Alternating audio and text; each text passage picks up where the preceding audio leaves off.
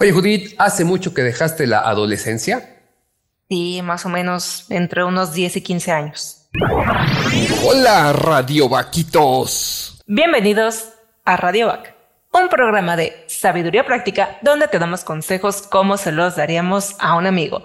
Este programa busca crear conciencia en un mundo donde nos estamos olvidando de pensar y reflexionar. Conducido por Judith y Draco, expertos en nada. Y los expertos en nada, este día vamos a hablar de algo bien interesante que es la adolescencia. Pero antes, queremos agradecer el patrocinio, amable patrocinio de Shell, una empresa que combate la crisis ambiental por medio de sus productos. Compren las bolsas reutilizables más bonitas para, eh, para las compras precisamente en shell.com.mx. Y bueno, también agradecemos a Binary Concept, una empresa de diseño gráfico, desarrollo web y producción multimedia. Ellos, eh, ambos patrocinadores, nos ayudan a llegar con ustedes semana a semana. Así que vamos a entender un poquito qué es esto de la adolescencia y por qué es que tenemos este programa o estos dos programas que tendremos en estas fechas. Pues bueno, Aquí en México, en el año de 1924, se señaló el 30 de abril como Día del Niño. Es por ello que este y el próximo programa estarán dedicados a unos niños en cuerpo de adulto, o sea, los adolescentes. Esas personas que tratamos como adultos porque físicamente ya crecieron, se dieron el estirón, pero su cerebro y comportamiento sigue siendo el de un niño. Este episodio está inspirado en el episodio Cómo ayudar a los adolescentes a construir un futuro mejor de TEDx, en esta charla de Olga Isaza, quien es representante adjunta de UNICEF Perú. Ella comparte ideas para ayudar a los adolescentes a desarrollarse para liderar con los cambios que necesitan a futuro. Ok, entonces, empecemos por definir la adolescencia. La adolescencia, porque de pronto eh, cuesta trabajo entender en qué punto empieza, termina, etcétera.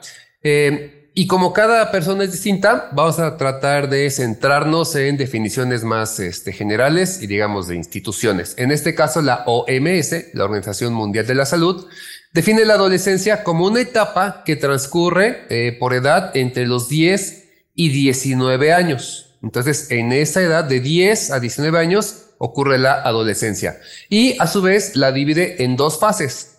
La adolescencia temprana, que anda por ahí de los 12 a 14 años, y la adolescencia tardía, que está entre los 15 y 19 años. Entonces, en esos este, rangos de edad estamos hablando de un adolescente. Vean que alguien de 10 años ya puede entrar en la adolescencia, que muchas veces lo vemos como niño. Entonces, eh, el problema con la adolescencia, problema entre comillas, es que eh, depende mucho de cómo lo vemos. Y hay muchos prejuicios sobre lo que es o no es un adolescente. Y los prejuicios básicamente es que no saben ni para dónde va su vida, nada más quieren divertirse, están pensando en la moda, en el sexo, todo son celulares y este, redes sociales, son inmaduros, no pueden ayudar en la familia, no contribuyen al país y algunos de ellos hasta delincuentes potenciales, que la gran neta no lo veo tan diferente de un adulto que es que funciona. Pero bueno. Y bueno, esta idea se respalda por varios estudios, entre ellos mencionamos uno reciente que hizo la UNICEF de Perú, y lo que aquí nos preocupa es que nosotros, los ya no adolescentes, no nos estamos relacionando con, con ese adolescente de 10 a 19 años que dice la OMS. No, nos relacionamos con lo que creemos que es un adolescente. Entonces, no lo hacemos con lo que es, sino con lo que creemos que es o lo que creemos que tenemos enfrente le damos una idea distinta como ya tiene que tener responsabilidades, ya debes de hacer esto, todos ya deberías, yo a tu edad, etcétera, etcétera, que vamos a ver si es algo bastante tóxico y que para nada ayuda a un adolescente a estar más tranquilo. Ahora, esa persona a quien duramente juzgamos, como acaba de mencionar Draco, se encuentra en un momento de su desarrollo vital que es importantísimo. O sea, desde que nacemos hasta que nos morimos, estamos, nos encontramos en constante desarrollo. Y hay etapas vitales y la adolescencia es una de ellas. Los neurocientíficos afirman que hay dos momentos en el desarrollo de las personas donde el cerebro se podría decir de manera figurada que cambia de piel. Uno es durante la primera infancia y el otro es durante la adolescencia. Durante la adolescencia nuestro cerebro se reorganiza, literal. Se realiza una poda sináptica, lo que significa que las conexiones entre las neuronas que no sirven se desechan. Y empezamos a crear nuevas conexiones que sí nos sirvan precisamente para la vida adulta. Entonces, esto puede parecer así de, ay, a mí no me va a pasar. No, no es de si te va a pasar o si no te va a pasar y no eres un unicornio al que no le pasó. A todos nos pasó. La parte de nuestro cerebro que precisamente en esta etapa de la adolescencia se reorganiza es la frontal.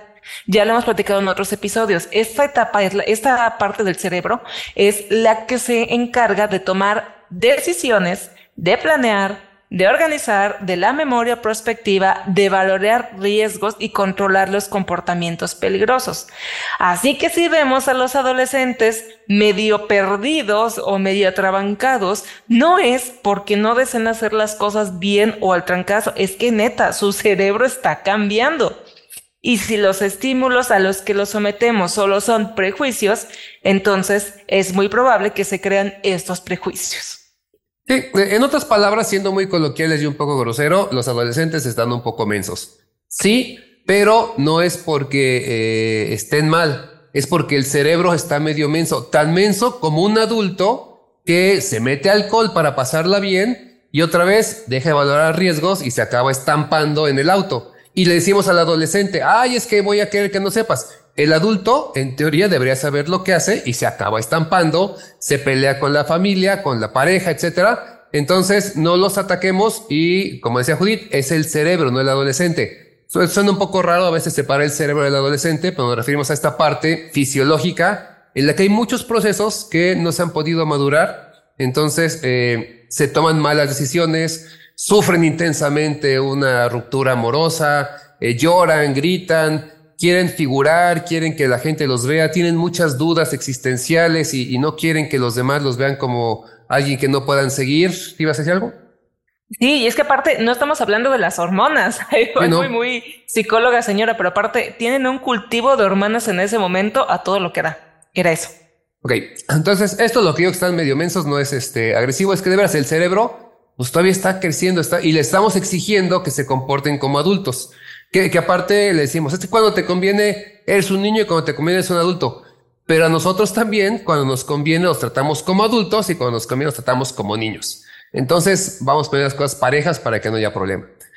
Eh, como los, la adolescencia, la adolescencia, perdón, de que nos adolece, este, la adolescencia, eh, tiene todos estos vértices, estos este, cambios tan drásticos las preguntas muchas veces son, bueno, ¿y cómo trato a mi hijo adolescente, mi hermano adolescente, mi amigo adolescente, mi estudiante adolescente? Bueno, es difícil porque eh, todos estos cambios nos ponen en una situación complicada, pero al respecto, Olga Isaza sugiere que hay experiencias que todos los adolescentes deberían vivir y nosotros, sin importar quiénes seamos, familiares, amigos, profesores, etcétera, o qué es lo que hacemos les podemos ofrecer. Entonces ellos necesitan ciertas experiencias y la sociedad se las puede ofrecer. ¿Qué experiencias son estas? Bueno, hay cuatro resumiendo. La primera eh, es reconocimiento. Para el estudiante es muy importante tener reconocimiento, así que nosotros podemos reconocer que alguna persona, adolescentes en este caso, piensan distinto, sienten algo diferente, tienen emociones y sueños que son muy distintos a los nuestros y que sus opiniones son tan válidas como las de un adulto, porque muchas veces, solo porque, recordemos, desde los 10 años están empezando, por la edad eh, menospreciamos su opinión. Posiblemente, y es cierto, un adulto tiene más experiencia, pero es eso, experiencia. La opinión no se vale ofuscarla, eh, rechazarla o ningunearla. Entonces, aguas con eso, hay que dar reconocimiento y de ahí platicar. Tu idea es buena, pero mi experiencia me dice esto. Te digo como tal. A veces el adolescente es necio, no se puede hacer más, es cierto, lo está viviendo, tan necios como somos los adultos muchas veces, seamos sinceros, pero hay que darle reconocimiento a sus ideas, sentimientos, eh, lo que crea que está pasando, respetarlas para que así podamos trabajar con ellos. Otra experiencia que les podemos ofrecer es admirarlos, admirar las cualidades que tienen. Por ejemplo, y eso mis respetos, la indignación que les producen ciertas injusticias. ¿Por qué creen que en muchas protestas o movimientos sociales son precisamente los adolescentes los que empiezan a levantar la voz? Porque tienen esa capacidad de no estar de acuerdo, de levantar la voz, cosa que muchos adultos ya nos quedamos con el pues es que así es el sistema y ni modo. También debemos precisamente admirar la capacidad que tienen para cuestionar las cosas. Y sí, ya sé que muchos chamacos que son rezongones y que es que no les enseñan modales en su casa. Sí, adelante, está bien. Pero ellos tienen una gran capacidad de cuestionar las cosas y esto finalmente sí se puede ver como una oportunidad de cambio porque finalmente si no tuviéramos esos adolescentes que se cuestionan las cosas, que les molestan las injusticias, no tendríamos muchos de los cambios sociales que a la fecha se han logrado. Sí, la mayoría de los aspectos contestatarios se dan por adolescentes porque están eh, buscando opciones nuevas porque no se quieren ajustar al status quo y está bien y todos pasamos por ahí. Yo siento que a veces el adulto tiene un poquito como, no envidia, sino tristeza de verse reflejado y decir, yo también alguna vez eh, fui rebelde. No es rebelde eh, exigente, grosero, no, no. El que quise cambiar las cosas y me dejé absorber por un sistema y ahora soy parte del sistema. Ahora sí que me convertí en lo que juré destruir. Entonces, a veces también creo que por eso es que, que hay ese choque. Pero bueno, tercer punto, hay que respetarlos. Y eso es no solo para adolescentes, sino para cualquier persona, pero particularmente el adolescente está esperando respeto. Claro, respeto bajo el esquema de yo te respeto para que tú aprendas a respetarme. Ojo, para que aprendas a respetarme porque recordemos que están todavía aprendiendo. Y a veces les exigimos respeto como si fueran también adultos. Y los adultos mismos no nos respetamos. Entonces hay que empezar desde ahí. Entonces, respetarlos, que no es dejarlos hacer lo que quieran, sino darles la seriedad que merecen sus opiniones, sus ideas, sus actos, lo que ellos este, creen y a su vez involucrarlos en decisiones en vez de violentarlos. Pasa mucho con los padres, por ejemplo, cuando toman la decisión de dónde son las vacaciones y no toman en cuenta la opinión del adolescente. es, ¿a dónde vamos a ir? Ah, yo quiero, no, tú no, espérate, tú no sabes, no, no sabes ni de dinero ni de planeación. Pues no, y no vas a ver si no le permiten que entren las decisiones. Entonces, es lo que queremos adolescentes que puedan crecer y puedan madurar para ser buenos adultos, pero sin la oportunidad es exactamente igual que cuando salen y para darles trabajo les piden experiencia de tres años que nunca van a tener porque cómo van a trabajar y conseguir experiencia si no les dan trabajo. Igualito que eso, que suena bien ridículo, pero pasa, es el no darles eh, este respeto a sus opiniones, a sus ideas, etcétera. Y de nuevo, te respeto mientras tú aprendas a respetarme. No es te doy lo que quieras, no, es respeto tu idea, tu opinión, aunque tal vez te puedo respetar en eso, pero se hará otra cosa y te explico por qué. Ok, ahora otra experiencia que les podemos dar es brindarles la oportunidad en general de sobrevivir, de conocer contextos diferentes, de conocer gente, de innovar, de ser, o sea, brindarles todas las oportunidades que estén a nuestro alcance desde el respeto. Em, a esta edad también es cuando ellos están muy propensos a caer en adicciones, en embarazos no deseados y demás. Entonces, si les podemos dar esa oportunidad de una charla, de ser más allá eh, del adulto que juzga y demás, de conocer contextos diferentes, porque a lo mejor tú como adulto das por sentado que ya todo lo que tú has visto, todas las demás personas lo vieron y que la vida como tú la has vivido, todos los demás la vivieron. Entonces, no, si tenemos esa oportunidad de darles este contextos u vivencias diferentes, démoselas. además, no manchemos nuestra arma de colores, o sea, veamos qué estamos diciendo es reconocimiento, admiración, respeto y oportunidades. No es que el adolescente sea alguien tan, este, eh, tan mal o que no, no le podemos dar eso. Es lo que pedimos cualquiera de nosotros, prácticamente sin importar la edad. Eh, pero a veces, por lo mismo, ¿no? O sea, decimos, como el adolescente es el que es rebelde, es contestón, este, se mete en broncas, le quitamos esos derechos que eh, nos afectan a todos. Entonces, hay que dárselos, entenderlos como eso, personas que tienen opiniones, que tienen ideas y que están cambiando. Entonces, hay que hacerlo así.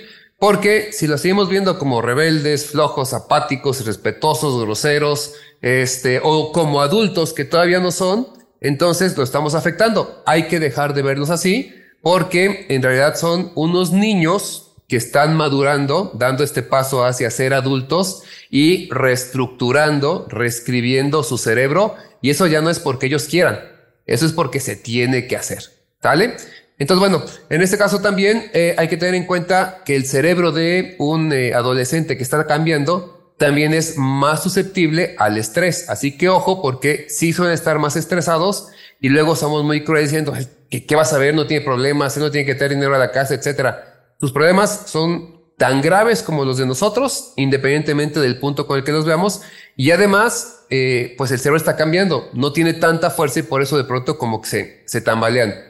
Piénsenlo porque no por nada muchos trastornos mentales que después cargamos ya en la adultez nacen o aparecen en la adolescencia. Entonces, ojo, ¿sí? tratemos de respetarlos y verlos como eso, niños madurando hacia ser adultos. Sí, porque pensémoslo, o sea, a lo mejor en la primera infancia o en la niñez se nos generan esos conflictos y se vuelve un caldo en la adolescencia con el cerebro reestructurándose y todos los demás, las hormonas, se vuelve el caldo de cultivo perfecto para que desarrollemos un chorro de trastornos mentales.